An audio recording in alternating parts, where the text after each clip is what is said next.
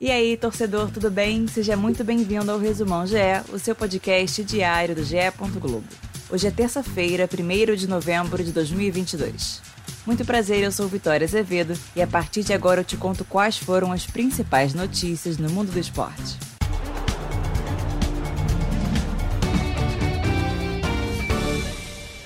No Castelão, o Fluminense venceu o Ceará por 1 a 0 e garantiu vaga na Libertadores. Com os portões fechados, Germancano marcou o gol da vitória aos 26 do segundo tempo e levou o tricolor carioca ao G4 com 61 pontos, já matematicamente classificado para a Libertadores de 2023. Ao balançar a rede, o atacante entrou para a história do Campeonato Brasileiro e se tornou o maior artilheiro estrangeiro, isso desde que a competição passou a ser disputada por pontos corridos. Além disso, Cano chegou a 39 gols em 2022 e se igualou a Magno Alves como o maior artilheiro tricolor em uma mesma temporada no século. Já o Ceará se complicou ainda mais com a derrota. A equipe em 17º lugar segue com 34 pontos e já não consegue mais alcançar os 35, o número mágico que elimina as chances do rebaixamento o esporte deu entrada com um recurso no Superior Tribunal de Justiça Desportiva para que o julgamento da partida contra o Vasco seja adiado. O motivo da solicitação é a possibilidade da perda do ponto da partida. É importante lembrar que, caso a decisão do julgamento seja favorável ao Vasco, o esporte pode ser punido com perda de mando de campo, multa e a perda da pontuação obtida no empate por 1 a 1. Caso o STJD transfira os pontos da partida, dando a vitória para o Vasco, a equipe carioca já estará matematicamente garantida na Série A em 2023, enquanto o esporte ficará sem chance de acesso.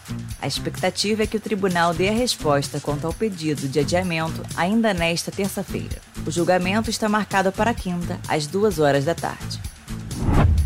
E os ingressos para o jogo do Vasco contra o Ituano estarão à venda a partir desta terça-feira.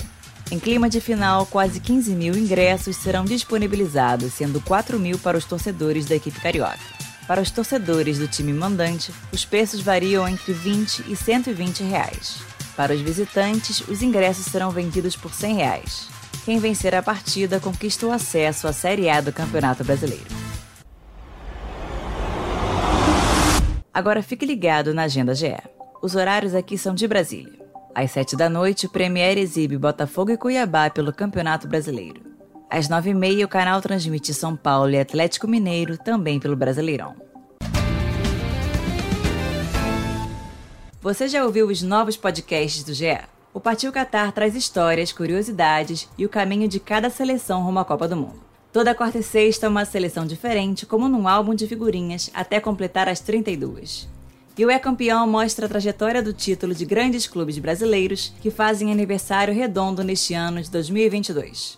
Os dois primeiros episódios já estão no ar e contam na voz de Luiz Roberto e com relatos de quem participou da campanha os títulos brasileiros de 92 do Flamengo e da Copa do Brasil de 97 do Grêmio. Esses e mais de 40 podcasts estão em ge.globo/podcasts, no Globoplay e nas principais plataformas de áudio. Eu sou Vitória Azevedo e me despeço por aqui. Voltamos nesta quarta-feira. Um abraço e tchau, tchau!